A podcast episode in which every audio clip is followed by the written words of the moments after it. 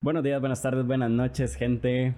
Bienvenidos a un episodio más de su podcast favorito, Mentalidades Podcast, Podcast Mentalidades. Hoy en el episodio número 8 estamos con un invitado muy especial, una persona que quiero muchísimo, Luis Diego Arroyo. ¿Qué Luis Di? ¿Cómo estás? Hola, ¿todo bien, Ale? Todo bien. Eh, Luis Di es fotógrafo, es estudiante de psicología, investiga demasiado, lee demasiado, igual que yo, es medio, medio geek en ese, en ese aspecto. Este episodio trata sobre, bueno, vamos a conocer a Luis de un poco, quién es, qué ha hecho, qué estudia, bueno, ya comentamos un poco, pero vamos a hablar un poco sobre salud mental, sobre diversidad, masculinidad, feminidad, un poco de, de estos temas que son súper interesantes.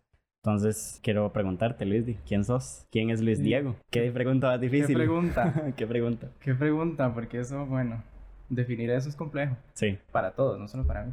Pero, di, pues empecemos por lo que ya dijiste. Eh, soy fotógrafo, estudié fotografía, eh, me dedico, del área de la fotografía, me dedico un poco a el, el arte, arte conceptual, ¿verdad? Ahorita soy estudiante de psicología, soy... Estudiante avanzado, sí, Ajá, sí. punto de graduarte ya. Sí, ya me falta poquísimo. Bueno, también estudié recursos humanos. No sé Ajá. si sabías. Ah, estudiaste recursos humanos. Sí, ah, sí, mira. un poco de eso ahí para combinarlo con psicología. ¿Qué tones? Pues sí, no sé, tengo 26 años. Te publicaron una foto en la revista Vogue de ¿cuál país fue? Sí, en Italia. En Italia. Que tones, Sí. mae, que por cierto esa foto increíble. Bueno, Luis Luis Di tiene una página en Instagram que se llama Anima, ¿verdad? Anima, sí, se llama Anima Project. Anima Project. Sí. Tiene ahí como las fotos conceptuales súper tuanes, súper chivas. Sí, es un proyecto de autorretrato en realidad, Ajá. en donde pues no en todas las fotos salgo yo, pero no deja de ser autorretrato. Y es, es como una manera pues en la que encontré que podía tal vez ver mis propias emociones o ver como mi estado emocional a partir de imágenes, como traducirlas a partir de imágenes.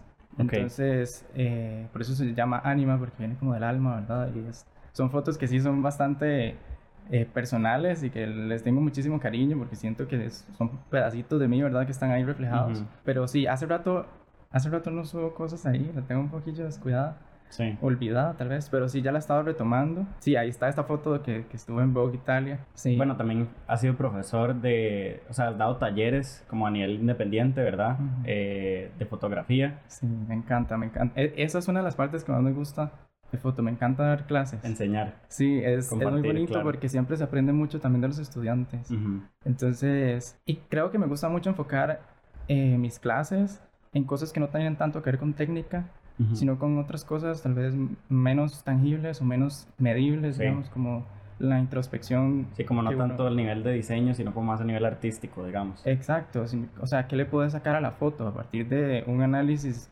tuyo, viendo la imagen, ¿verdad? De ¿qué, qué puede salir de eso? ¿Cómo te puedes ver reflejado en la foto?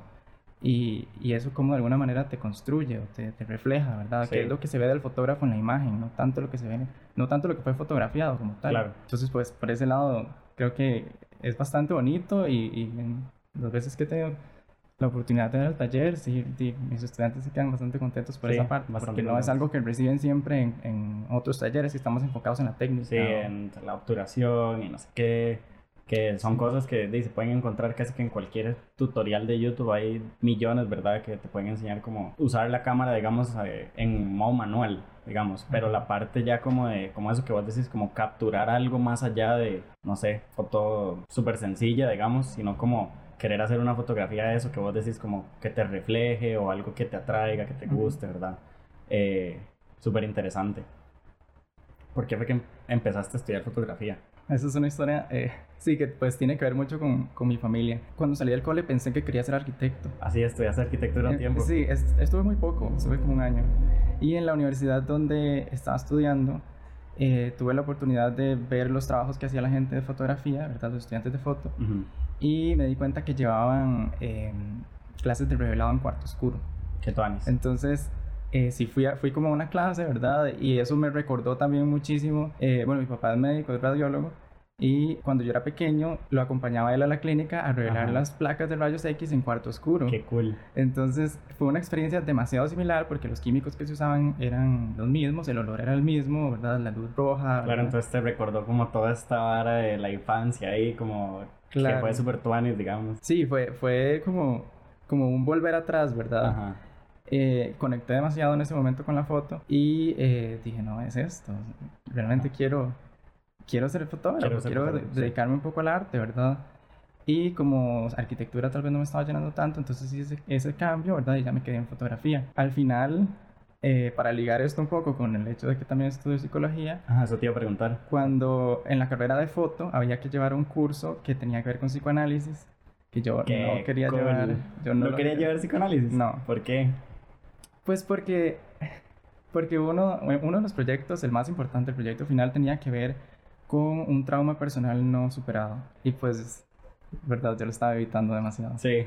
Lo estaba evitando demasiado. Y ese curso se podía llevar en cualquier momento de la carrera y yo lo dejé hasta el puro final, ¿verdad? Wow. Pero cuando lo llevé me encantó. Tuve una profe increíble, o sea, de verdad increíble. Se llama Ana Patricia Gurdián. Me inspiró un montón y, y, fue una de las razones que hizo que yo quisiera estudiar psicología, ¿verdad? Ajá. Como parecerme un poco a ella de lo increíble que era. Sí. Y, y sí, me atrajo demasiado. Y ya una vez que me gradué de foto, empecé psicología. y casi que inmediato a los meses. Bueno, te iba a preguntar, ¿qué de, todo el espectro de líneas o no sé cómo llamarle de la psicología es como el, como el que más te atrae, digamos? O sea, porque sé que existe como la psicología cognitiva, ¿verdad? Está lo del psicoanálisis, hay como como de todos estos tipos, ¿cuál es como el que vos decís, voy más con este, digamos? O... ¿O qué te gustaría la psicología? ¿Cómo investigar? ¿Cómo hacer experimentos? ¿O dar terapia? O... Inicialmente me gustaba mucho el psicoanálisis.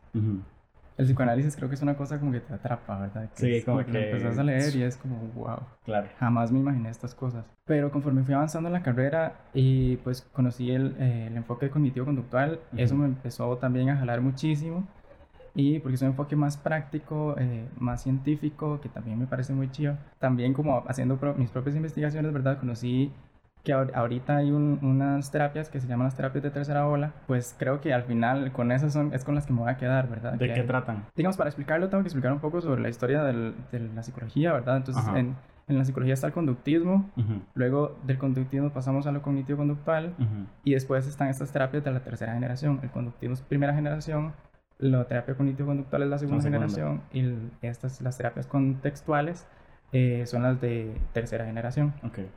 Entonces, pues ahí se incluyen algunas terapias, ¿verdad? Entre las que están, no la terapia dialéctica conductual, eh, la terapia de aceptación y compromiso. Es un, conjunto de terapias ahí bastante interesantes que toman mucho en cuenta el, el, ¿cómo se llama? El contexto de la persona, no solo sus pensamientos o sus condicionamientos. Entonces, pues creo que por ese lado me gusta mucho y eh, ligado a la clínica, que me encanta clínica, me parece... Psicología clínica. Sí, sí, sí. Qué cool. Sí, por ahí también tengo como otros intereses, ¿verdad? Me gusta mucho la sexología. Ajá. Y bueno, sí, sí, más, más que todo por ese lado. Sí me gusta mucho el tema de atender a la gente en consultorio. Entonces, sí. Claro. Que también me parece como que hay muchos mitos, ¿verdad? En cuanto a esto, como en ir al psicólogo, ¿verdad? Tal vez la gente dice, voy a ir al psicólogo y se imaginan ahí como el diván, ¿verdad? Y, el psicólogo ahí como, ¿y eso cómo te hace sentir? ¿Verdad? Como lo que plantean las películas, que es como tal vez la gente que nunca ha ido a terapia, como el acercamiento que han tenido con, con digamos, la psicoterapia. Pero hay muchos tipos, ¿verdad? Digamos, yo he ido a terapia, he ido al psicólogo donde es, digamos, frente a frente, con un, digamos, el psicólogo en un sillón, yo en el otro, y es como una hora como muy de compartir, escuchar, y entonces el psicólogo toma nota, y luego como que me repite eh, tal vez las cosas que yo fui diciendo, ¿verdad? Y es como, no sé, cómo, cómo, qué, qué tipos hay, ¿verdad? De, pues, o, eh, cómo es un consultorio, digamos, de psicólogo, qué tipos de consultorios hay, digamos. Y... Eso depende mucho del, de este paradigma, ¿verdad? Que con el que trabaja el psicólogo. Entonces, por ejemplo, esta imagen del diván, ¿verdad? Y que vas al consultorio, te sientas en un diván y el, el psicólogo, que en ese caso sería un psicoanalista, porque los psicoanalistas son los que trabajan con diván, okay. estaría ubicado como a espaldas o sea, vos no estarías viendo al, psicólogo. No. Entonces, esto es una tradición freudiana, ¿verdad? Que, que Freud decía que no, había que estar como un poco distanciado de la persona para que esta persona pudiera ser eh, una cosa que se llama asociación libre, que es la técnica del psicoanálisis, y la imagen, ¿verdad? La figura del, del analista no interfiriera con lo que esa persona estaba, ¿verdad? Diciendo en ese momento. Sí. Entonces, eh, tengo entendido que no todos los, los, psicoanalistas trabajan de esa forma, pero esa es como la, la tradicional, ¿verdad? Y la que se ve en las películas. De, hecho, de hecho, sí, hay, hay una película muy tuanis mexicana, es, no sé si la has visto, se llama Verónica. Mm, me suena el nombre, pero no la he visto. Sí, es, es, es, es, como, es, bueno, si no la han visto, pausen aquí el podcast y vayan a verla porque va a spoilear media película. este, es como esta esta muchacha que tiene como de ciertos traumas y todo, ella vive en una casa sola, entonces, a ver, es, es, no sé ni cómo explicarlo porque la película en serio me voló la cabeza, ¿verdad? Pero es como esta muchacha que se imagina que ella va a consulta con un psicólogo, entonces el psicólogo le hace varias preguntas, ¿verdad? Ella está acostada en el diván y el psicólogo está en una silla viendo como de espaldas, en dirección opuesta, ¿verdad? Y entonces le dice, bueno, te voy a decir varias palabras y me vas a decir la primera palabra que se te venga a la mente, ¿verdad? Entonces ella le dice casa, entonces ella dice, no sé, familia, eh, familia, y la madre se queda callada. Y entonces se queda como, y entonces le dice, no sé, sueño, y entonces ella dice amor, eh, amor, entonces ella dice pareja, y pareja, y no sé qué, y entonces ahí van, ¿verdad? Como en esa búsqueda, y luego es como familia, mamá, no sé qué, pum, y llega así, es como trauma, familia, y la madre como que tira y se queda callada, y es como, oh fuck, ¿verdad?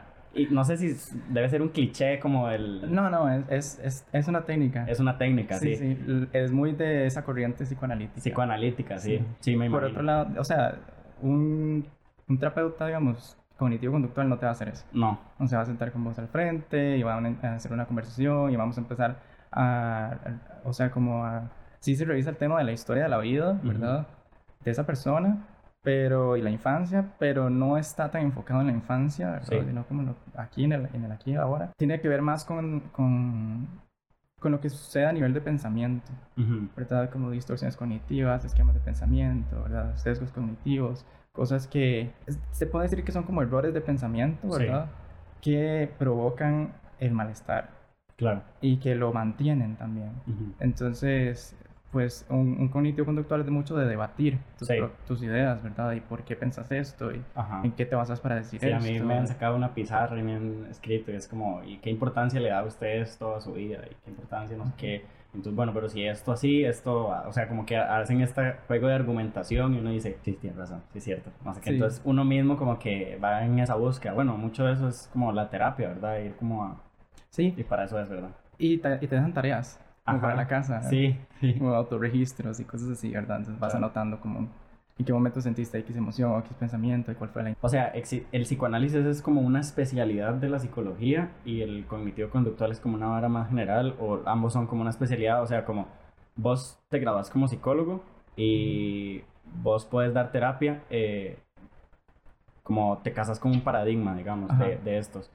Eh, y luego, no sé, sacas una maestría o lo que sea existe como psicólogo, como en la medicina, medicina general, y luego como todas las otras especialidades, vos vas al médico general y él te dice, no, ve al otorrino, ve al, no sé, al oncólogo, ve al no sé qué. En psicología, digamos, por ejemplo, como cuando sabes vos que tenés que ir al psicoanalista o tenés que ir a un psicólogo que trabaja esta terapia o el MD, MDR, creo que se llama, o no sé, como estas otras técnicas, digamos. Es complejo por el hecho de que, digamos, el psicoanálisis muchos psicoanalistas no se consideran psicólogos, ¿verdad? Se consideran psicoanalistas. El, enfoque, el, el, el, objeto de estudio es distinto. Ajá. La psicología estudia la, eh, o sea, los procesos mentales, ¿verdad? O sea, como el comportamiento de los procesos mentales, todo lo que tiene que ver con conciencia. Y el psicoanálisis es todo lo que tiene que ver con lo inconsciente, lo inconsciente. Entonces, eh, hay un, como un conflicto ahí porque eh, la ciencia, ¿verdad? Todavía no ha logrado decir qué es realmente el inconsciente, dónde está, si eso realmente existe. Sí, por eso dicen que el psicoanálisis es una pseudociencia, Ajá. digamos. Ajá. Entonces, eh, poder ser psicoanalista y no necesariamente haber estudiado psicología. En Costa Rica sí. Tienes que haber estudiado psicología. Tiene que haber estudiado psicología. O, o haber estudiado psiquiatría, si no me equivoco. Ajá, ok. Pero en otros países no necesariamente. Puedes ser sociólogo y hacer psicoanálisis. Obviamente tienes que estudiar psicoanálisis y el proceso es, es o sea, tenés que llevar análisis, tu, propio análisis y todas estas cosas. Al final se atiende casi que la misma problemática. O sea, la persona tiene un malestar, ¿verdad? y, y, están buscando ayuda. Entonces, eh, en Costa Rica es casi que por pura suerte, porque la gente no conoce que existen psicólogos humanistas, que existen psicólogos cognitivos conductuales o que existen los psicoanalistas. Acá todo el mundo nada más lo ve como, ahí voy al psicólogo. Y nadie realmente sabe cuál es el enfoque o el paradigma que ese psicólogo utiliza. Entonces casi que es por pura suerte. Pero si tenés depresión, por decirlo, por decir algún, alguna Como depresión generalizada, sí. Sí, si tenés algo, ¿verdad? Una problemática, algo que te está afectando, se puede atender desde cualquiera de los tres enfoques. La diferencia es que cada enfoque tiene sus técnicas para atenderte de, con lo que te esté pasando, pero, pero se puede atender desde cualquiera de los tres. Bueno, eso es como introducción a la psicología, súper mega resumido ahí. ok, otro tema que, que, me gustaría conversar es la parte de la diversidad sexual. Hay como, bueno, no sé si hay, realmente, lo, lo batería, entonces no voy a mencionar que hay, pero sí, sí siento como que algunas personas no voy a decir mayoría ni minoría, algunas personas tienen como este concepto de sobre la homosexualidad, como que vos, hay gente que dice como no, es que vos nacés eh, siendo homosexual, o vos nacés siendo heterosexual, o vos, o sea, eso realmente existe, o sea, como biológicamente vos estás determinado así, porque es como muy determinista pensar que vos nacés siendo homosexual, o vos nacés siendo heterosexual, o vos nacés, eh, no sé, siendo asexual, digamos. Eso se va construyendo como desde que vos empezás como a tener recuerdos y empezás a hablar y, o no sé, eso es provocado por alguna situación en tu vida o cada caso es un caso. Ok. Es un eterno debate. Ajá. Ajá. Eso es un eterno debate. Porque a todavía hay muchas preguntas relacionadas con eso. Digamos, es, es el conflicto, ¿verdad? De si se, nace homosexual o se aprende a ser homosexual. Entonces, es como genética versus aprendizaje. Lo que se ha visto, digamos, desde la, desde la genética bueno, como en los 90 se hablaba de que existía un gen homosexual, ¿verdad? Ok. Pero eh, estudios más recientes lo que han encontrado es que no es que o sea, no existe un gen homosexual, sino que hay una cantidad bastante grande, ¿verdad?, de genes que eh, tienen que ver con la conducta sexual, ¿verdad? Entonces, y, y ahí es donde está, ¿verdad?, la ciencia en este momento, o sea, como, eso es lo que se sabe. Hasta ahí. Hasta ahí. Ok. ¿Verdad? Eh, bueno, o sea, también se han visto como conductas eh, homosexuales en animales, ¿verdad? Que, claro. O sea, si no me equivoco, los pingüinos. Eh, hay unos primates, no recuerdo realmente cuál es el nombre exacto, pero que también, ¿verdad? O sea, hay un montón de animales que manifiestan conductas homosexuales. Y que eso es una cosa que la gente cree a veces, que, es, que la homosexualidad es solo algo de humanos, ¿verdad? y, no necesariamente, porque el, el, discurso muchas veces como de discriminación o así es que que no, que eso no es natural, ¿verdad? Que en la naturaleza eso no, pasa. Y, y al, contrario, o sea, sí sucede.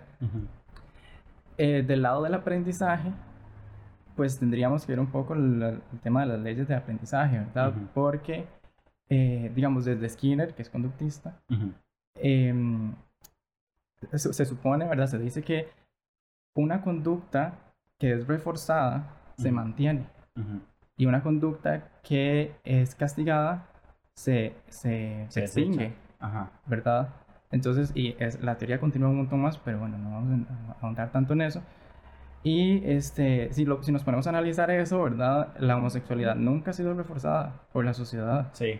O sea, al contrario, ha sido invisibilizada y ha sido este, negada. Totalmente. Bueno, como en la sociedad moderna, digamos. Sí. Porque digamos, algo que tal vez la gente no sabe es, digamos, la gente escucha mucho hablar de, digamos, de emperadores romanos, griegos o estos filósofos o aristócratas súper famosos, ¿verdad? El mismo Sócrates y eso.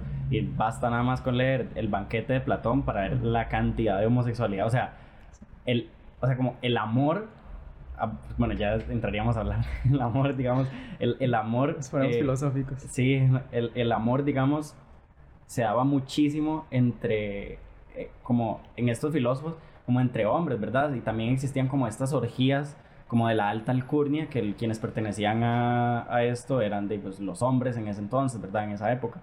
Y que no quiere decir que no se reproducieran, también tenían hijos, pero era, ellos veían, digamos, tal vez como el sexo opuesto, algunos, no todos, digamos, siempre, no hay como una generalización, lo veían como nada más por reproducirse, digamos, tal vez tienen relaciones sexuales con, no sé, sus esposas o hasta se casaban por una cuestión de reproducción, no por placer. El placer sexual en ellos se dice, digamos, en, el banquete, ¿verdad? De los tres tipos de amor, ¿verdad? El eros y, y los, no me acuerdo los otros dos, como Sócrates con Alcíbides y este otro con este otro y aquel guerrero griego con el aristócrata de no sé dónde. Entonces eh, se veía mucho eso como como la homosexualidad muy normalizada, o sea, como muy normalizada. Claro. Entonces no sé también como cuándo es que se empieza como a, castigar este asunto, ¿verdad? Eh, pues sí, esto definitivamente es como en esta época, ¿verdad? Que no, claro. bueno, las cosas han cambiado mucho, ¿verdad? Pero antes no se reforzaba, mentira que se reforzaba la, homosexualidad, al contrario, es lo que se refuerza y por montones es la heterosexualidad. Porque vivimos en una sociedad que está construida de esa forma. Sí, heteropatriarcal. Exacto.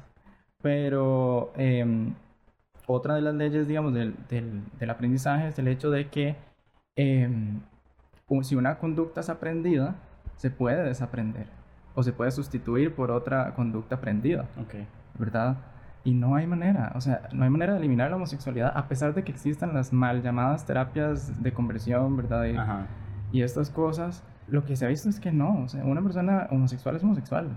Y punto. Y, y, lo podemos ver desde el, desde la heterosexualidad. Una persona heterosexual es heterosexual y punto. Y punto. Sí, o sea, una persona heterosexual, o sea, un adulto heterosexual siente que es heterosexual, que no sé, es heterosexual, es heterosexual, no, no, no hay un tipo como de conversión a la homosexualidad así. No, no pasa que una persona heterosexual diga de la nada como a partir de hoy voy a ser homosexual. Ajá. Es que no, es que no, simplemente no, no funciona así.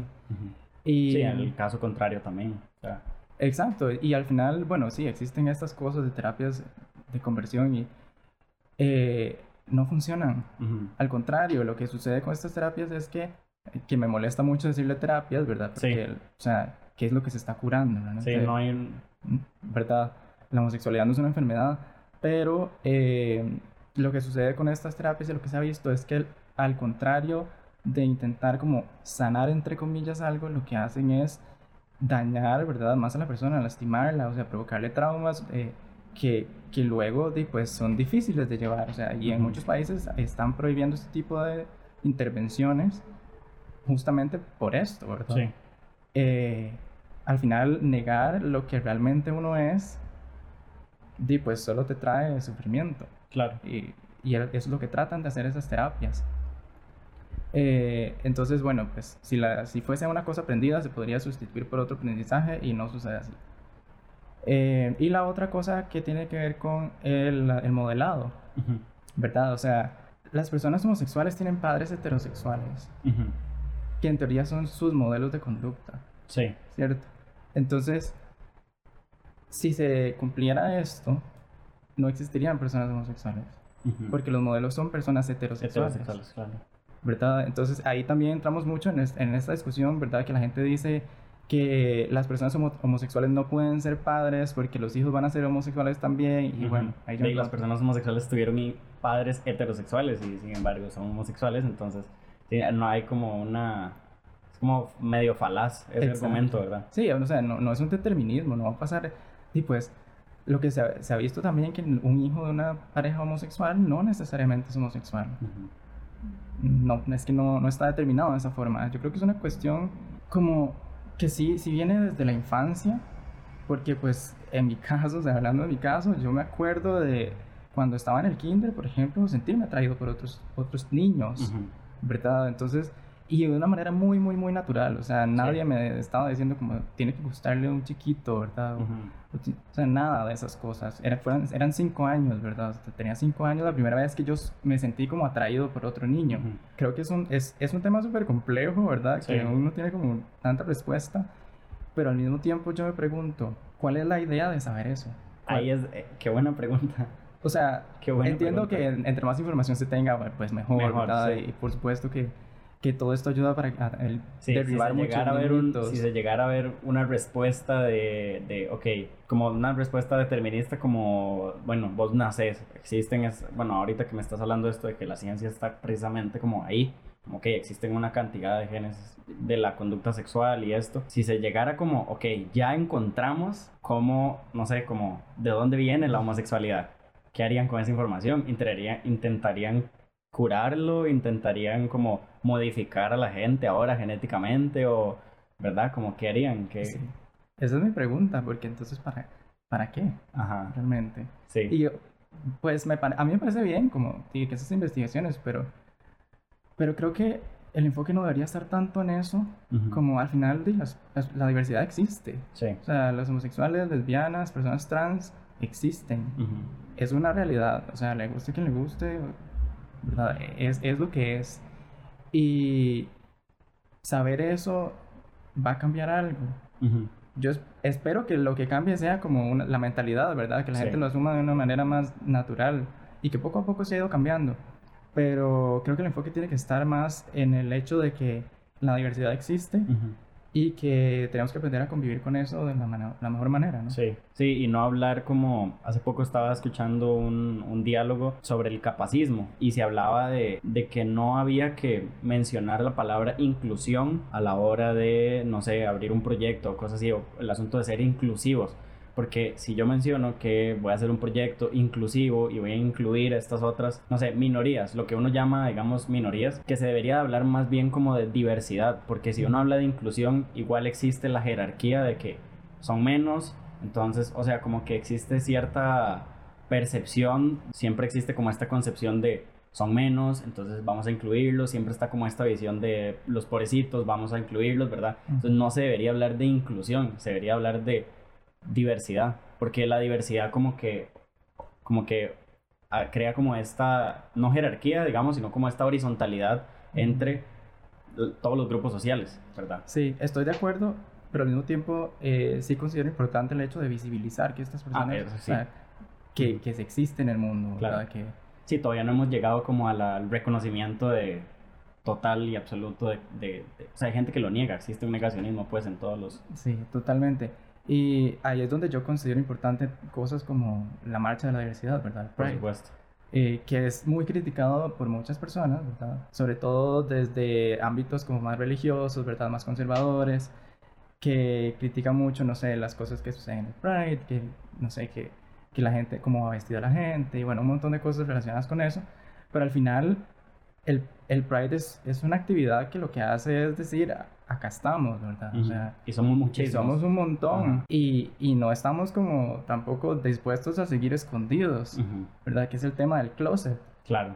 Que el, el, el tema del closet es es súper fuerte. nocivo, sí. Es súper fuerte. O sea, el hecho de, de tener que salir del closet, eso ya no debería pasar. Sí. O sea, debería ser una cosa lo- como lo más común, ¿verdad? Y pues sigue pasando, ¿verdad? La gente, en mi caso yo también salí del closet, ¿verdad? Es- Ujú. es, un proceso súper fuerte. Lo que, lo que, la manera en la que yo lo veo es que por lo menos funciona para visibilizar realmente Ujú. que existimos, que estamos acá, que merecemos los mismos derechos y el mismo trato, ¿verdad? Y que estamos dispuestos a inclusive pasar ese tipo de situaciones como salir del closet Ujú. eh, con tal de que esos derechos y esa visibiliz- visibilización Sí, eh, se reconozca, sí, exacto. claro. ¿Cómo afecta esto como a la salud mental de la gente? Como, o sea, existe la presión social como que en serio pesa muchísimo en, en la gente que tiene que pasar por estos procesos. No sé si tal vez nos puedes contar tu caso o, o algo como más general, como desde la psicología o- y tal. ¿Cómo afecta esto como a la salud mental de la gente? Como tener que pasar por este proceso o Yo creo que incluso hay agresiones, ¿verdad? Para gente Claro. que, no sé, existen estas historias de, no sé, me echaron de la casa o me señalaron o mi papá me agarró a golpes o mi mamá me dijo tal cosa, ¿verdad? Y todos estos traumas que realmente son súper fuertes. Y es un tema muy sensible. Claro, y no solo en el momento de salir del closet, sino que eso te afecta desde que sos un niño. Porque primero es un closet en donde no decidiste vos por cuenta propia estar, sino que te viste obligado a estar ahí. ¿verdad? Entonces, eh, con el tiempo y conforme se va asumiendo este, la orientación sexual, lo que sucede es que empezamos también a resignificar ciertos conceptos, como el hecho, el concepto del closet, ¿verdad? Ujú, Eh, o las, las palabras, ¿verdad? Como que normalmente se usan palabras como súper despectivas como playo, ¿verdad? Sí. que nosotros nos reapropiamos de, esas palabras y las podemos uti- utilizar entre nosotros. Ajá. Pero si vienen de una persona, por ejemplo, heterosexual, este, son ofensivas. Claro. Mientras que tal vez entre nosotros sí nos podemos sí, decir o eso la palabra loca, digamos. También que es, viene cargada, digamos, con muchísima despectividad. No sé si existe la palabra. Sí, o sea, como... Sí. Sí, y este, todas estas pequeñas cosas, que esto es violencia simbólica, ¿verdad? Uno crece con esto y lo escucha desde niño. ¿verdad?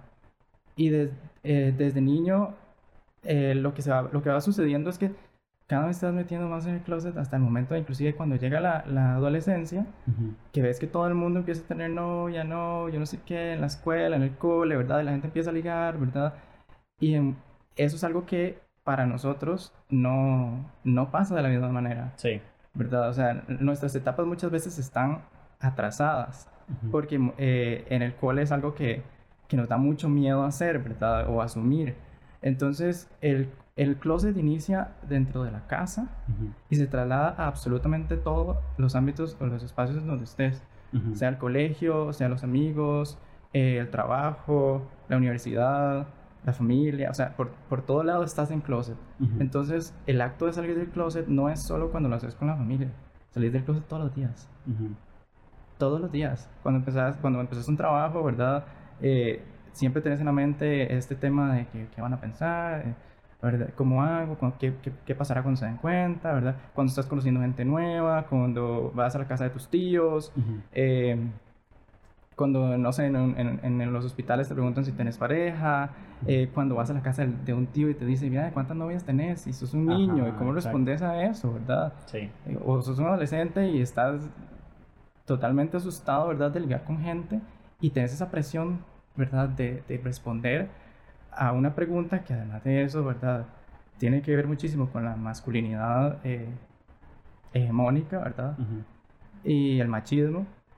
Y bueno, pues al final todas estas cosas te afectan un montón, las empezás a interiorizar. Empezás a interiorizar la homofobia. Que eso suena súper, no sé, como raro, Sí. ¿verdad? Pero sí sucede. Ujú.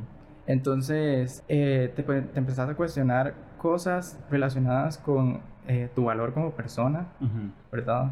L- si estás cumpliendo no las expectativas que otras personas tienen sobre vos qué van a pensar tus papás, si te van a sacar de la casa, si te van a echar de la casa, si te van a golpear, si te van a gritar, si te van a hacer menos, eh, si se van a poner a llorar cuando les contés que sos gay o que sos lesbiana, ¿verdad? Lo que sea. Ah, ahorita se me viene a la mente.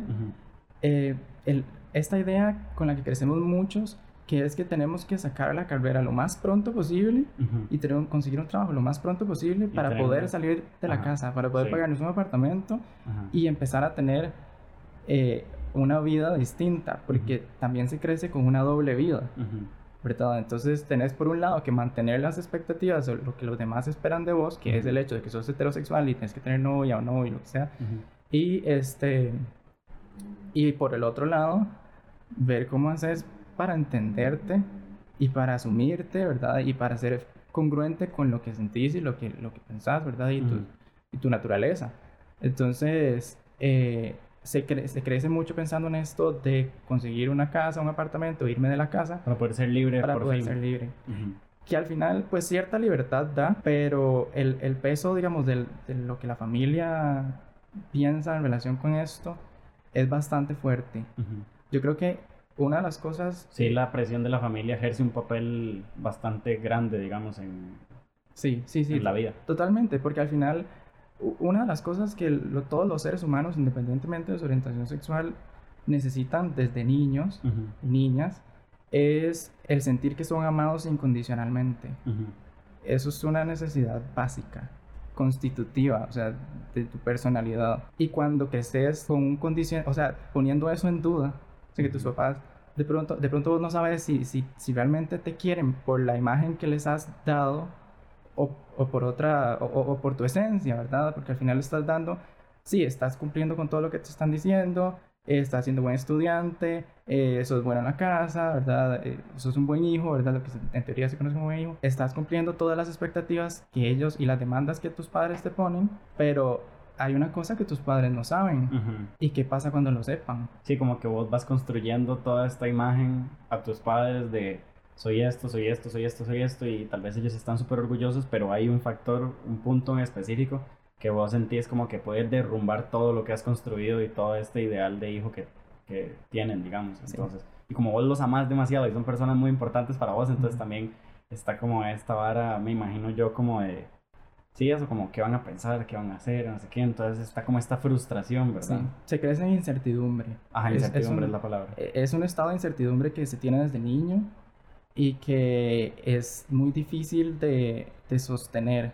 Acá podemos entrar un poco en mi caso. O sea, cuando, cuando, yo salí del closet fue un impulso. ¿Verdad? Estaba aquí en San José, en un, eh, sí, me quedé a dormir, en, en, ese momento era mi novio, me quedé a dormir y a las 6 de la mañana cuando me desperté le dije, mae, ya vengo, voy a ir a Grecia, ¿verdad? Voy a ir de mis papás, yo vengo en la noche. Eran las 6 de la mañana, llegué a Grecia a las 7 y media y cuando llegué me puse a llorar. O sea, de una, y mis papás se asustaron todos porque pensaron que me habían asaltado o algo así, ¿verdad? Pero en, en, muchos casos el salir del closet es una cuestión impulsiva por el hecho de que la incertidumbre llega a un punto en donde es inmanejable y te provoca eh, demasiada ansiedad, te provoca ataques de pánico, baja autoestima, bueno, de todo, o sea, te enfermas psicológicamente.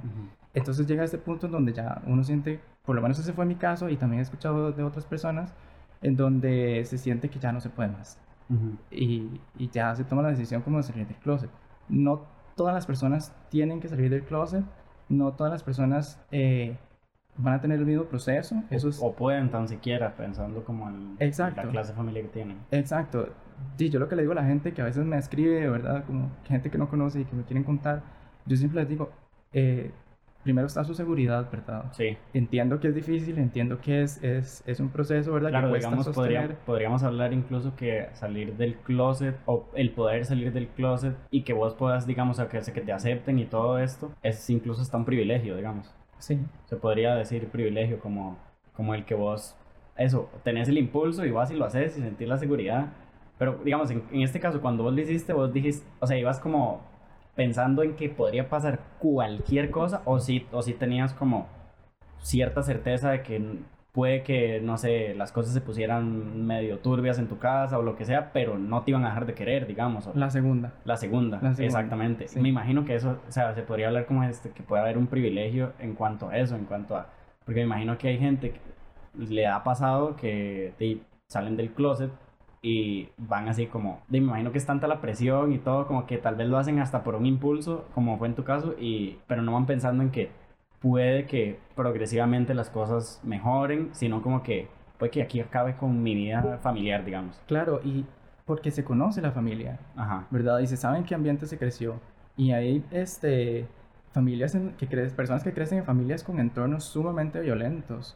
El otro día estaba escuchando una noticia acá en Costa Rica que el, el 911 recibe en promedio 300 llamadas vinculadas a violencia doméstica por día. 300 por, día. Sí. Entonces, estamos hablando de que hay mucha violencia en las casas, hay, hay familias que realmente están muy divididas, están muy separadas, con conflictos muy serios, adicciones, bueno, todo lo que puede pasar en una familia. Y que realmente es complejo para una persona homosexual el hecho de creer que todo va a estar bien cuando salga del closet, si tiene ese tipo de contexto, ¿verdad? Mientras que, por ejemplo, si creció en una casa donde los papás son muchísimo más abiertos y no tienen ningún problema con este tema, ¿verdad? Y tienen amigos que tal vez son homosexuales o, o el tema visto desde, otro, desde otra perspectiva, hay muchísimo mayor seguridad. Es inclu o sea, me parece que si ese fuese el contexto, ni siquiera tendría necesidad las personas de salir del closet. O sea, de sentar, esta, este acto de sentar a los papás y contarles, no, o sea, ni siquiera sería necesario. Y otra cosa que influye mucho es el tema de la religión, que pues Costa Rica es un país sumamente católico y bueno no solo religión católica cristiano sí, y pues hay mucho mucho conflicto por ese lado verdad entonces sí, pues si se crece en una familia donde eso es primordial, o sea, es como, es, difícil, es, complicado. Y entrando, digamos, o, yendo tal vez un poco más allá, o tomando el tema como de lado, hablar sobre la masculinidad, digamos, vos te reconoces a, a, vos mismo, digamos, como homosexual, y esto trae, digamos, como un montón de estereotipos, ¿verdad? Que, ah, tienen, que tienen que ver con la masculinidad. Entonces, ¿cómo ha ido cambiando este término de masculinidad y qué se puede decir ahora que es la masculinidad o, existe también el término de masculinidad frágil, ¿verdad? Como qué es, qué es esto o, cómo lo ves vos? La masculinidad es una, es una convención social, es un acuerdo social, ¿verdad? Ah, es un acuerdo. No es una naturaleza, bueno, naturaleza humana no existe como tal, digamos, pero, pero que es una convención social. Sí, sí, sí, es un acuerdo social que tiene que ver con eh, roles de género, ¿verdad? Y estereotipos y, y cosas que en teoría deberían darse según lo que la sociedad dicta en función de si sos eh, hombre o mujer, ¿verdad? Y lo pongo así binario porque la, la, la, sociedad está constituida de esa forma, ¿verdad?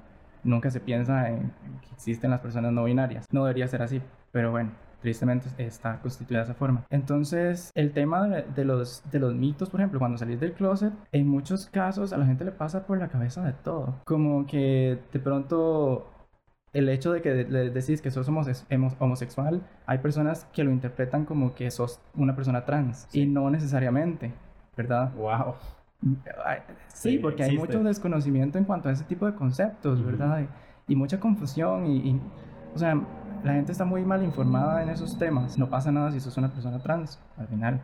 Sí. Pero la gente confunde esas cosas. El, eh, ligado al, al tema de la, de la masculinidad, o sea, la masculinidad es una cosa súper compleja y a mí me parece como demasiado interesante el hecho de que los, los hombres, como hablando de la masculinidad hegemónica, La, tradicional, siempre la manera que buscan de denigrar al otro es feminizándolo. Sí. Es utilizando palabras como, o, insultos, ¿verdad? Como loca, perra, ¿verdad? Siempre es en femenino. Entonces, Sí, como también haciendo referencia a que la mujer es menos, a que lo femenino es menos que lo masculino. Claro, es, es una cosa súper machista. Sí. Al final. Entonces, e, estos discursos, pues son, a ver, el machismo está en todo. Y uno como persona homosexual puede ser machista también, así como hay mujeres machistas. Sí, por supuesto. Al final, la construcción de la masculinidad yo creo que es una cosa muy frágil y que con el tiempo tal vez ha ido cambiando un poco, ¿verdad? Como que los hombres han ido cuestionando realmente que que bueno, se puede llorar, que, que, que no necesariamente tienes que ser el más fuerte, que no tienes que ser un superhéroe, que, que no necesariamente tenés que ser el proveedor de la familia. ¿verdad? Que, puedes darle un halago, un piropo a otro hombre sin tener que aclarar que no sos homosexual. Ajá. Que hablaba de esto el otro día con, en, el, en el tercer episodio con Tarik sobre esto, como nosotros hablamos específicamente de racismo, como yo no soy racista, pero ¿verdad? ¿Por qué tiene que haber un pero? ¿Y por qué tiene que haber esta oración anterior a lo que vas a decir? ¿Verdad? Digamos que yo te quiero decir que estás guapo. Entonces yo te digo, ma, estás guapo, ¿verdad? Y punto. No tengo que decir, yo no soy homosexual, pero ¿qué ma más guapo? O, ma, yo no soy gay, pero la verdad es que ese ma está bastante guapo. O está súper tipo, o me parece súper lindo, o qué sé yo, ¿verdad? Esas cosas creo que poco a poco van cambiando. Claro. Las mujeres están muchísimo más adelante que los hombres en ese sentido. Siglos. Y, Claro, y, mucho por el tema de, de la lucha feminista, ¿verdad? Que, que ha permitido todas esas cosas, porque también existía una forma de ser mujer en la sociedad, que era esto de que tenés que tener todos los hijos que el hombre pida, ¿verdad? Y tienes que comportarte de esta forma, de la otra. Pero yo creo que la lucha feminista ha posibilitado muchísimo eso, el, el, cuestionamiento, digamos, ¿verdad? Sobre los roles de género, ¿verdad? La, la y también eso se, se, traslada a la masculinidad, ¿verdad? Porque, pues al final el, patriarcado y el machismo nos afecta también a los hombres. Entonces la posibilidad de... Millones de formas distintas, sí. Claro, y la posibilidad de cuestionar ese tipo de, pensamientos o de paradigmas es muy posibilitado por la lucha feminista. Y, mm, ¿Qué era lo otro que te iba a decir? Bueno, vos decías que la masculinidad está construida como de una manera muy frágil. De ahí viene el término eh, masculinidad frágil o cuando... O sea... Por supuesto, porque digamos, si cuando tenés que decir, eh, este man me parece guapo, no soy gay, pero me parece, me parece lindo, o no sé, lo que sea, ese pero, ahí está la clave. ¿Por qué tienes que poner eso realmente? Si estás tan seguro de, que, de tu heterosexualidad, ¿por qué tienes que realmente especificar cada vez que le vas a dar un cumplido a un amigo? Digamos, no, tiene sentido. Al final, e, e, eso es lo único que, que, a mí me habla de tener una duda, ¿verdad? De dudar, de que, mm, entonces, mejor digo esto por aquello de que piensen otra cosa o porque tal vez yo no estoy muy seguro. Que aquí se puede esto ligar con el tema de la homofobia, que en muchos casos una de las raíces de la homofobia es el hecho de no aceptar su propia homosexualidad, ¿verdad?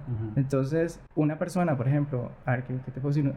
En, en, los casos, hay muchísimos casos de sacerdotes que son homosexuales. Y justamente porque estos sacerdotes que son homosexuales son los que más duro le tiran a la homosexualidad, ¿verdad? Sí. Entonces es, es casi como un mecanismo de defensa, ¿verdad? Para no, para no mostrar realmente quién yo soy o cómo me siento, entonces le incluyo el pero o incluyo el ataque a esta población, ¿verdad? Sí. Para, para esconder. Población de la digamos, cual forman parte. de la digamos. cual, exacto, Sí. porque es un proceso de asumir.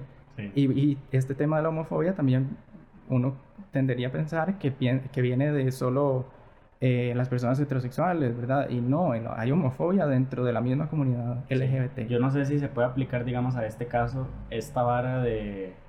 o, no, tal vez bateo, digamos. Pero está esta vara como de la pregunta fre- freudiana, que es como cuando una persona pregunta mucho algo sobre vos, tal vez lo que quieres es que le preguntes lo mismo que esa persona está preguntando, que se le pregunten a sí mismo, digamos. No, no sé si, si, si tal vez aplicará algo así, ¿verdad? Como ataco demasiado, ataco demasiado, ataco demasiado, ¿verdad? Cuando realmente me estoy atacando a mí mismo. Entonces está como esta, estoy dividido por dentro, ¿verdad? Sí, sí, puede ser algo así también. Podemos ver los casos de sacerdotes, ¿verdad? Que no solo sacerdotes, sino también se me ocurre políticos, en donde en más de una vez se, se los han encontrado, no sé, en un bar gay o en algún motel saliendo con chicos, ¿verdad? Y son estos políticos que están totalmente en contra, ¿verdad? Que inclusive pasan, tratan de pasar leyes en contra de, de leyes que son discriminatorias. Pero entonces ahí vemos un doble discurso, ¿verdad? Porque al final, ok, si paso todas estas leyes, intento discriminar a mi, a mi propia población, pero bueno, en las noches me voy a un bar gay. Sí, O exacto. abro Grindr y consigo chicos. Ujú. Porque no, o sea, es que no son casos aislados. El, el- el tema, por ejemplo, de sacerdotes que buscan muchachos en aplicaciones, ¿verdad? Y, Ujú. y, pues eh, sucede, o sea, sucede mucho. Y como una forma de ocultar lo que realmente están haciendo, y pues entonces lo que hago es tirarle a mi propia población y ser súper Sí, homofóbico. y- verme súper macho y súper- Que está, que precisamente también siento como que el lenguaje está cargado de, de muchísimo machismo, ¿verdad? Está esta vara del androcentrismo en, en el lenguaje que, que se, se ve como, como esta negación o esta oposición, digamos, a utilizar los y las o ellos y ellas, o este tipo de cosas, ¿verdad? Como todas estas cosas que van perpetuando, digamos, este machismo, ¿verdad? Sí. Eh, y está como, o sea, el machismo tan, tan visible, tal vez no sé si, bueno, no, me imagino que se da en todo lado, iba a decir como en zonas más rurales, pero me imagino que se da en todo lado, Eh, como esta vara Pero sí se vive distinto. que, que no es que no es nada como solapado, que es como tienes que ser un machito, ¿verdad? O cuando le gritan a cualquier persona aquí en Costa Rica pasa, como que le gritan a cualquier persona macho, no sé qué, Ajá. ¿verdad? No, me imagino que tiene que ver como con el color del cabello, que también tiene esta connotación, pero muchas veces también es como que le dicen a los niños, ¿verdad? También como, como no, tiene que comportarse bien machito, ¿verdad? Sí, una cosa que también se ve mucho es la preocupación de los padres por el hecho de que los niños jueguen con muñecas Ajá. o que a las chicas les gusten los carros. Sí, Eh, este tipo de cosas que son, son muy sencillas, ¿verdad? Pero al final no determinan nada. ujú, Y, y esto que vos estabas diciendo, digamos, del, de dependiendo de donde la persona viva, ujú. que al final el machismo sí es una cosa muy generalizada, pero sí se vive distinto. No es lo mismo ser gay en San Pedro Montes de Oca Ujú. que ser gay en San Carlos. O, o dependiendo inclusive hasta del país, ¿verdad? Porque hay, eh, si no me equivoco, son 70 países en donde es ilegal ser homosexual. Ilegal. Ilegal. Wow. Y en algunos inclusive hay pena de muerte. O inclusive puedes ir a la cárcel y las penas van entre los 10 años y cadena perpetua. Ajá. Y esperen que cuando salgas de la cárcel ya no seas homosexual. Eh, Pues en teoría. y pues sí, la gente también puede creer como, o sea, no sé, algunos de esos países, Irán, ¿verdad? Sí. Irak, eh, algunos países en África, ¿verdad? Pero bueno, en estos países donde es, eh, es ilegal ser homosexual, Creo que Rusia, no sé. Rusia, sí, Ajá. Rusia. Si, si dejamos de contar estos países, Sí. en el resto de países, ok, no es ilegal ser homosexual, pero no hay leyes que protejan a los homosexuales Sí.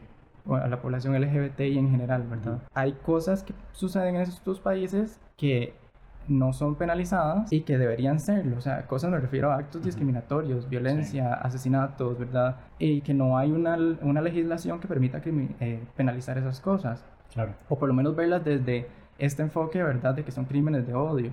Entonces, o inclusive algo tan sencillo como la legislación laboral, de cosas laborales que no, que no te pueden eh, no sé, no contratar un trabajo por tu orientación sexual o que no, que no te puedan despedir porque sos gay o porque sos lesbiana, ¿verdad? O porque sos trans. O sea, estas cositas y no yéndonos, o sea, no es necesario irnos tan lejos como irnos a, ¿verdad? Irak, Irán, África, Rusia, sino inclusive aquí cerquita, Honduras. Eh, es, es, un país que tal vez acá en Costa Rica no se habla mucho de Honduras, pero en Honduras, el otro día estaba leyendo que del 2007, no, del 2008 al 2017 hubo dos, 262 asesinatos de odio.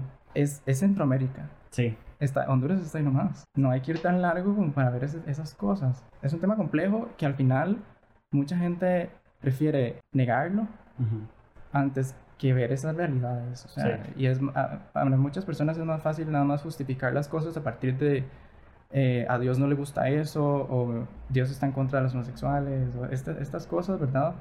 Es más fácil, creo yo, negarlo y decir ese, ese tipo de argumentos que realmente ver el panorama, la foto completa y asumir y hacer cambios, ¿verdad? Y asumir que eh, estamos en un mundo en donde no todas las personas tienen los mismos derechos, no todas las personas son tratadas de la misma forma y que eh, siguen existiendo una, sigue existiendo una, una, concepción de que hay personas de segunda o tercera categoría. Una, o sea, una cosa que inclusive la gente ni se imagina es que la esperanza de vida de las personas trans va de los 35, 40 años. Y, o sea, si puedes algún día entrevistar a una persona trans que es, la persona... lo voy a hacer pronto, espero.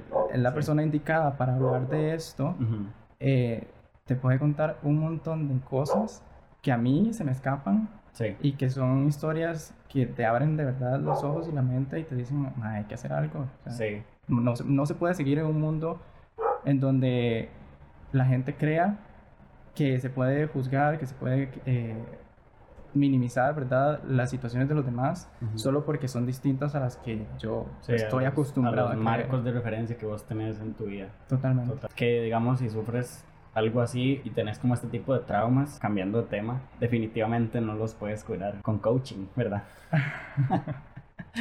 Eso es un tema que hablamos demasiado, bueno, o sea, nos, nos, nos mandamos memes en, en, Instagram, Instagram al respecto, ¿verdad? Que existe como toda esta problemática del, del coaching, ¿verdad? Y está como esta hora de estos movimientos que te contaba ahorita, que por ejemplo en Brasil no sé si es prohibido o ya casi, el, el tema del coaching, coach de vida.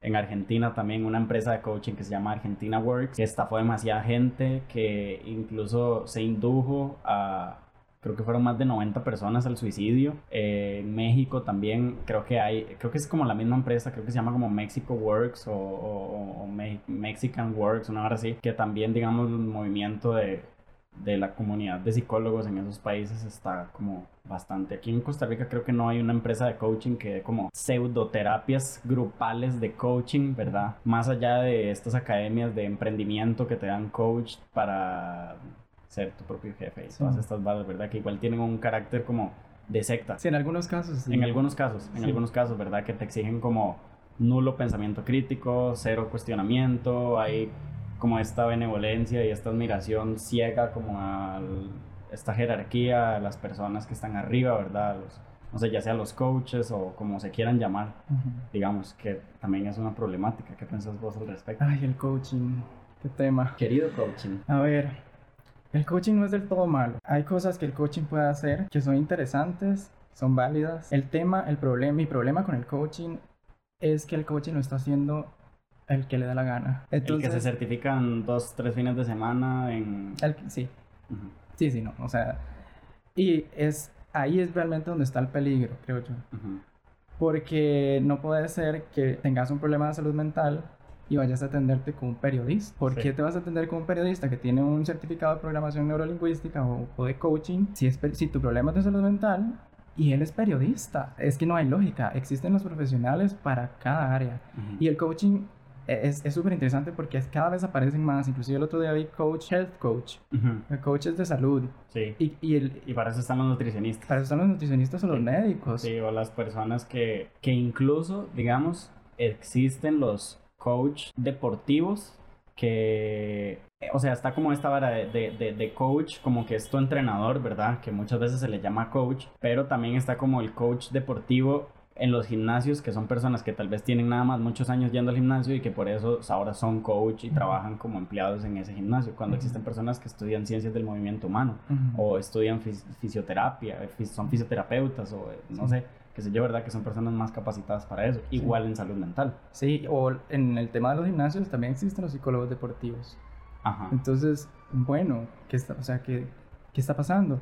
Y lo que yo eh, también veo o me preocupa mucho es que el, el coaching es como una psicología más light, ¿verdad? En donde vos vas y, y sí, hay como puro mercado de publicidad. Sí, y o sea, entrando en el tema de este mercado de la publicidad, yo creo que la gente que hace coaching supo hacer algo que los psicólogos no supieron hacer y es venderse. Venderse. Ajá. Y también eh, explicarle a la, gente, a la población, qué es lo que hace un psicólogo, porque la gente normalmente no lo sabe. Sí. O, lo confunde con consejos, ¿verdad? Claro. Pero también, digamos, la forma de venderse está cargada de muchísimas falacias y muchísimas promesas y muchísimas garantías que un psicólogo no da porque vos como psicólogo no puedes garantizar curar a una persona de X, ¿verdad? Porque es sea, en la terapia se ocupan como las dos partes, ¿verdad? Que vos pongas de tu parte y el psicólogo pone de su parte, ¿verdad? es su trabajo. Eso, eso es realmente mi conflicto. Ajá. Porque, a ver, te voy a poner un ejemplo. El otro día escuché a un coach diciendo que los padres no se equivocan. Los padres sí se equivocan. Sí. Por supuesto que se equivocan. Todos somos hermanos y nos equivocamos. Ese, ese tipo de cosas que parecieran muy sencillas y muy triviales y como que nada que ver, son de mucho cuidado o el hecho de, por ejemplo, eh, los coaches usan mucho la motivación y cosas como vos puedes alcanzar lo que quieras en la vida, eh, es, es, si le pones, puedes alcanzar el éxito. Eh, entonces ahí me empiezo a cuestionar, por ejemplo, ¿cuál éxito? O sea, el, éxito tuyo, el éxito que me vende el, capitalismo, el éxito, mi, mi, propio éxito, ¿cuál éxito? O sea, primero tenemos que definir cuál es el éxito. Y si mi éxito no tiene nada que ver con eso, ¿qué pasa? Entonces, o, que te dicen, eh, si no sos feliz, es porque no querés. Ajá. Y no, o sea, no es tan sencillo. Es como ¿Cómo si sos pobre es porque quieres ser pobre. Ajá, el pobre es pobre porque quiere. es, que la, hay gente que sale con eso. Sí. Y no, es, no, no pasa por ahí, o sea, no es un tema, pues sí, hay cosas en la vida que se pueden decidir, por supuesto. a veces la felicidad es una decisión, pero no siempre. Existen, existe la depresión. la, depresión es un trastorno mental. ¿Cómo le vas a decir a una persona que, por ejemplo, tiene depresión y se levanta en las mañanas y que sea full productivo? Tiene depresión, le cuesta levantarse en las mañanas. Entonces, ojo, ojo cómo se va armando la bolita de nieve. Tengo que levantarme temprano en la mañana y ser productivo. O este día tengo que cumplir con esta cantidad de cosas, ¿verdad? Porque eso me va a llevar al éxito. Porque eso me va a llevar a ser feliz. Eso me va a llevar a conseguir este, el estatus que yo estoy buscando. Sí. ¿Verdad? Es, casi como... Te plantean una falta en tu vida. Te, plantean un deseo, un, un... El fin, o sea, la meta es la felicidad. Porque ahorita no sos feliz, pero haciendo estas actividades vas a llegar a ser feliz. Ajá. En dos meses. también. ¿Entiendes? los plazos son cortísimos. Los plazos son... Y este... Y ok, y si la persona ese día no se logró levantar de la cama, Ajá. Y si no se logró bañar, se frustra. Se frustra. ¿Y qué pasa cuando me frustro? Creo que es mi culpa, porque en la depresión hay muchísima culpabilización. Claro. ¿Verdad? No soy suficiente, no estoy cumpliendo con esto, nunca voy a ser exitoso, porque no logro conseguir las cosas que, que mi coach me está pidiendo. Sí. O sea, eso es solo un, caso específico con una patología. Claro. ¿Qué pasa si es ansiedad, por ejemplo? Sí, ¿Qué pasa si tengo ansiedad social y no puedo tal vez eh, hacer networking porque o sea, me cuesta muchísimo el hecho de hablar con otras personas, interactuar. O sea, hay cosas que un psicólogo entiende que a un coach se le pueden ir por alto por completo. Sí, por simple ignorancia. Eh, sí, el, el tema de la, de la, psicopatología, ¿verdad? Que, que eso es formación que tiene un psicólogo o un psiquiatra y que tal vez y un coach no, no la tiene a ese nivel de profundidad o tal vez puedan saber cosas de, de, ahorita estoy poniendo ejemplos de depresión y ansiedad que son muy comunes, pero existen otros tipos de trastornos, ¿verdad? De, trastornos de personalidad, de, o sea, de conducta alimentaria, hay, o sea, son demasiados, ¿verdad? Sí. Entonces, eh, o también se me, se me, viene ahorita a la mente la evaluación de la personalidad. Tipos de fobias también. Claro, entonces no, y la evaluación de la personalidad no te la va a hacer un coach. Te puede pasar un test. Sí. Pero ¿qué es un test? Sí, que, que también he visto que los coaches trabajan con esta vara de sos 70% productivo. Eh, En relación, eh, no sé, en sociabilidad sos un 20%. sos- O sea, tratan a las personas como si fueran una empresa. Y me parece que ese es uno de los errores más grandes que tiene, digamos, el coaching, el, el tratarte como una empresa, el tener que ser productivo, el tener que hacer todo lo que esté en tu poder para que vos mismo seas redituable, o sea, para que, ¿me entiendes? Es como esta vara de entre más trabajes y, y, eh, inteligentemente y eso de te tenés que levantar a las 5 de la mañana, tenés que comer saludable, luego tenés que ir a hacer una hora de ejercicio, luego tenés que no sé qué, luego haces una llamada, luego vas a ver a tu familia en la noche, luego no, ¿me entiendes? O sea, esta rutina de utópica que simplemente no se cumple porque qué pasa si vos tenés un trabajo donde entras a las 6 de la mañana, tú tenés dos trabajos, ¿me entiendes? Y lo que tienes es como demasiado estrés y entonces eso se refleja como en que tienes una gastritis aguda y entonces ya y vas a buscar un Sí. coach. o sea, Sí, sí, sí, totalmente. Y yo creo que eh, hay también como una tergiversación un poco de, de términos y cosas que no, que- de las que el coaching se ha agarrado. Se ha apropiado, tal vez. Sí, totalmente. Que no, o sea, no tienen ni siquiera nada que ver. O sea, programación neurolingüística. Mm, Preguntarle a un programador ujú, si alguna vez ha eh, visto algo en su carrera relacionado con programación neurolingüística. ujú. Ah, o, sí, que solamente suenan bonito y por eso uno siente como que, o que tiene que ver la programación neurolingüística con la lingüística como tal. ajá, con la, sí, es con el estudio de la lengua y que tiene que ver la programación como, sí, como que no, la programación neurolingüística tal vez no es la intersección de la programación y la lingüística y eso, Es que lo ¿Entiendes? Sí, es como una manera que ok, esto suena muy lindo, suena como tras de todo le ponen el prefijo neuro, que ahora todo tiene el prefijo neuro, Sí. ¿verdad? Y este y además de eso di- agarran ciertas cositas de ciertas disciplinas, ¿verdad? Como que hacen una mezcla ahí que no tiene Sí. mucha coherencia y ya. sí, de que cuando vas a hablar con una persona tenés que verla muy fija a los ojos y no sé qué y tenés que echar los hombros para atrás y entonces tenés que posicionar los pies así y tu respiración no sé qué y la forma en cómo colocas tus manos y no sé qué, no sé cuánto y es Y como que toda no esta tenés que vara. hacer nada de eso No. realmente. En la, o sea, en la vida real no tienes que hacer. eh, o sea, en psicología se habla mucho del tener y el deber y Ajá. cómo esto nos eh, enferma, nos genera malestar. ¿Por qué? Porque vivimos en un mundo que demanda demasiado de nosotros. Que todos los días nos exige que nos levantemos, que seamos productivos, que pongamos bonita cara, que seamos felices, que, que mostremos que somos exitosos, que mantengamos las redes sociales actualizadas, que nos veamos de tal forma, que, que no mostremos mu- mucha piel, que sí, que no. O sea, los deberes y, y teneres, por así decirlo, Ujú. este, llegan a enfermar, a, a generar mucho malestar y mucho sufrimiento. Y desde ese lado, ¿verdad? De, que vos estás diciendo, como tienes que comportarte de esta forma, tienes que proyectarte de esta otra, ajá, dice, ok. Pero no, a ver, hay otro montón de situaciones que si, por ejemplo, mi personalidad está construida desde un, a ver, desde, desde una estructura en donde yo lo que, por lo general, mi manera de comportarme está basada siempre en satisfacer al otro y me llegan con un discurso de deber y de tener, entonces lo que va a hacer es nada más aumentarme esa- esas creencias, ¿verdad? De que tengo que complacer al otro, que tengo que hacer esto para el otro. ¿Y, y qué pasa conmigo? ¿Qué pasa con, con mi propia demanda, con mi propio deseo, ¿verdad? Eh, yo creo que al final son, son discursos que suenan muy lindos. Sí, puedes conseguir el éxito, toda la cosa, pero son discursos de, de libro de autoayuda, de cosas que, Ajá. que no, no... Claro que hay Puede- un movimiento muy grande. No, Cambios es- sí hay. O sea, si vos vas con un coach, eh, vas a notar cambios. Pero que esos cambios se mantengan en tu vida es otra cosa. Y que sean, digamos, favorables y Sí. no nocivos a largo plazo, digamos. Porque, y sí, vos puedes hacer el intento de, si entras a las 8 de la mañana a trabajar, ahora levantarte a las 5 y hacer un montón de cosas antes de entrar a trabajar, que pueden hacer que entres a trabajar más cansado, porque no necesariamente te vas a acostar más temprano, porque tenés hijos que atender y tenés que, ¿entiendes? Entonces, si vas a empezar a ver, no sé, cambios, tal vez empiezas a cambiar como el físico porque comes más saludable o ciertas cosillas, pero a largo plazo andas con unas ojeras fatales y entonces llegas súper cansado, bajas el rendimiento en el trabajo y entonces es como una por otra, como que no estás atendiendo nada, ¿verdad? Ujú.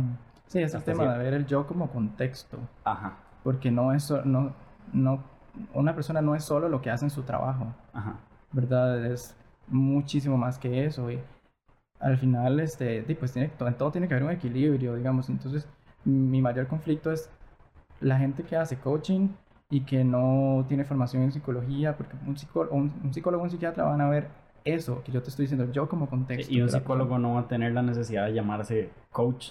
Se va a llamar como psicólogo. O sea, que es un psicólogo, ¿verdad? Sí, o psicólogo laboral, o, Sí. o sea, dependiendo del... Pero, Pero digamos, vos no vas a estudiar cuatro años psicología para salir y decir soy coach de vida, sí, ¿verdad? Básicamente. sí. Sí. Y eso que vos estabas diciendo al principio de las sectas, Ajá. este, eso es un tema que está como, Es muy nuevo. sí, es muy nuevo, está como, a ver, como que se está empezando a hablar porque, bueno, no, o sea, el coaching no necesariamente tiene que ser una secta, ¿verdad? O sea, Ujú. hay sectas de todo, religiosas, de, Claro. de estas eh, cosas que se llaman como New Age y, bueno, de, de todo.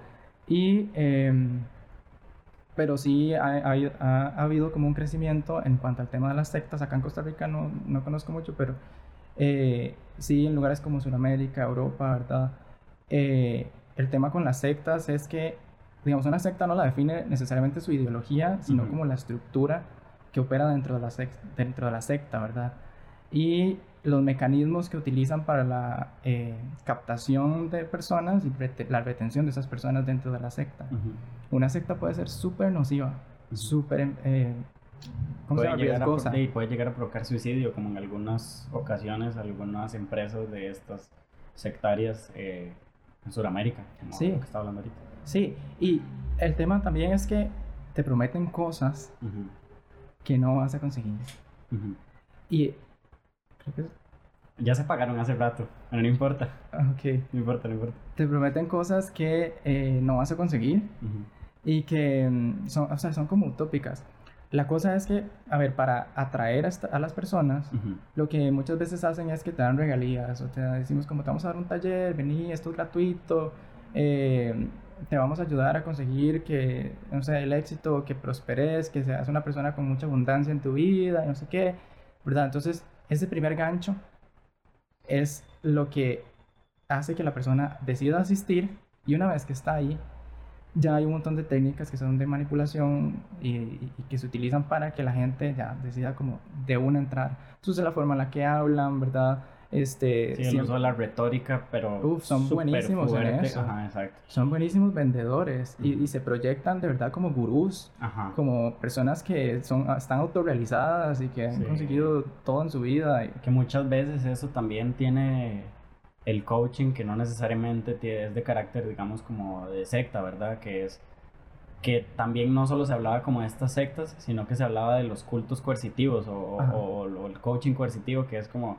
digo, yo me presento ante vos como que tengo la vida perfecta, tengo un esposo, una esposa perfecta y mis hijos son súper felices y yo hago esto y hago ejercicio todos los días y salgo a caminar y veo al amanecer y entonces escribo Sí. y me expreso y bla, bla, bla, bla, bla, ¿verdad? Cuando en realidad el hecho de que vos seas psicólogo no quiere decir que no tengas, o sea, que, que tengas una vida perfecta. Como el hecho de que vos seas Ujú. coach no quiere decir que vos tengas una vida perfecta. Somos seres humanos al final de cuentas. Entonces, di, el coach llega como a ser esta persona, a, modelo a seguir, cuando en realidad eh, de- puede que no lo sea. Sí, sí, ¿Verdad? totalmente. Yo creo que eh, el tema de las sectas es, es una cosa un poco peligrosa. Ujú.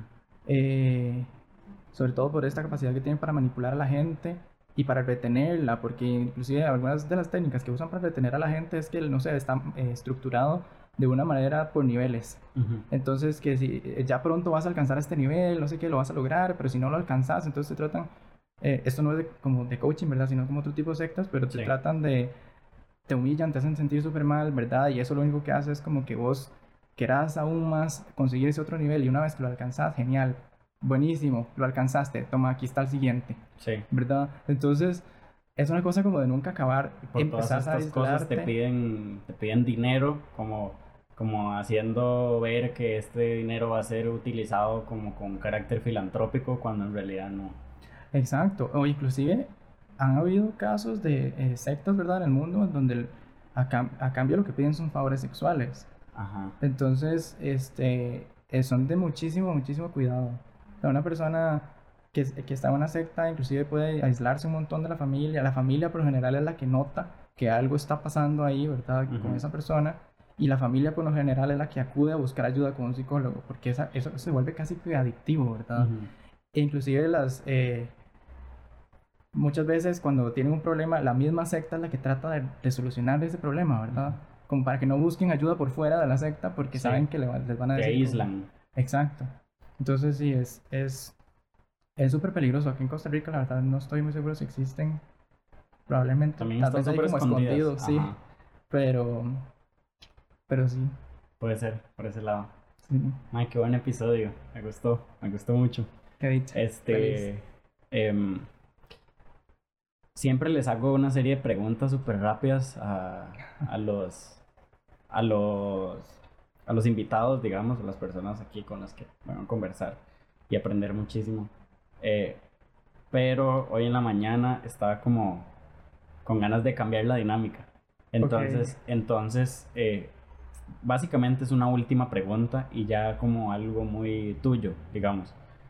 Entonces la pregunta es algo que ¿Te gustaría compartir un libro, una película, una experiencia, una marca, una tienda, una algo que hayas visto últimamente en tu vida que te haya llamado mucho la atención? Un, paper, una cuenta, una persona, un contenido, un video algo que vos digas como me gustaría compartir esto. Como educativo o así. No necesariamente, puede ser algo como que nada más te mm. trajo como, no sé, como una buena sensación ahí a corto plazo que vos digas como vi esta película, me encantó, lloré y al día siguiente ya no me acuerdo de qué trataba, pero me gustó mucho o algo así, no sé. No, creo que por el tema que estamos hablando hoy eh, podría ser una recomendación de un documental eh, nacional, de un director nacional que se llama Nacho Rodríguez, que se llama Callos y tiene que ver con eh, lo que sucedió en las elecciones presidenciales pasadas. ¿verdad? De cómo eh, nosotros como población LGBTI eh, vivimos toda esa situación, ¿verdad? De la polarización que se dio en el país y el uso, ¿verdad? De, de nuestra condición, ¿verdad? Este, social, de, minoría, digamos, que fue utilizada casi como moneda de cambio para conseguir votos, ¿verdad? Por, sí. Por el partido Restauración Nacional. Y sí, Callos de Nacho Rodríguez. Nacho Rodríguez. Ok. Bien, si consigo el link ahí, este, si está en algún lado o si no la pueden, no sé, comprar o ver en algún lugar. Eh, muchísimas gracias. Si la pueden comprar, mejor, porque están apoyando sí, totalmente. internacional. Sí, no, digo yo, porque también hay muchas películas que están en Vimeo que vos las puedes comprar ahí específicamente, como. Y también si tienen DVD y la quieren comprar el disco, súper bien, porque me imagino que eso también les da más retorno, pero también muchas películas nacionales ahora están ahí, ah, donde vos puedes comprarlas directamente, claro. Em, nada, muchísimas gracias. Gracias a pues, vos, Ale. Súper contento de estar acá. Que tú, Anis, que tú, Anis. Hablamos demasiadas cosas. Este quedó, creo que ha sido el más largo hasta ahora. ¿En serio? Creo que ha sido el más largo hasta ahora. ¿Cuánto lleva? Llevamos como una hora y media. Ish, sí, es un montón. Sí, es bastante, pero no, súper enriquecedor. Este, y nada, muchísimas gracias. ¿Tus redes sociales? Eh, uy, no me las sé, suave. Instagram, Diego Arroyo C. Ajá. Eh, Twitter creo que es igual. Y en Instagram pueden seguir Anima Project. Ok, Anima Project. Ok, ahí están las redes sociales de Luis. A nosotros, como digo siempre, nos pueden escuchar eh, en Spotify, en Amazon Music, en Apple Podcast, en Google Podcast. Pueden ver el episodio o lo que se logró grabar del episodio en YouTube y van a salir algunos clips en, Instagram también. En YouTube, en Instagram, en mi página eh, personal, Alejandro Coto, y en todas estas otras plataformas como Mentalidades y nos ayudaría demasiado si le dan como buena puntuación en estas plataformas y le dan ahí a todos los botones que se encuentren de campanita y suscribir y seguir y like y todo lo que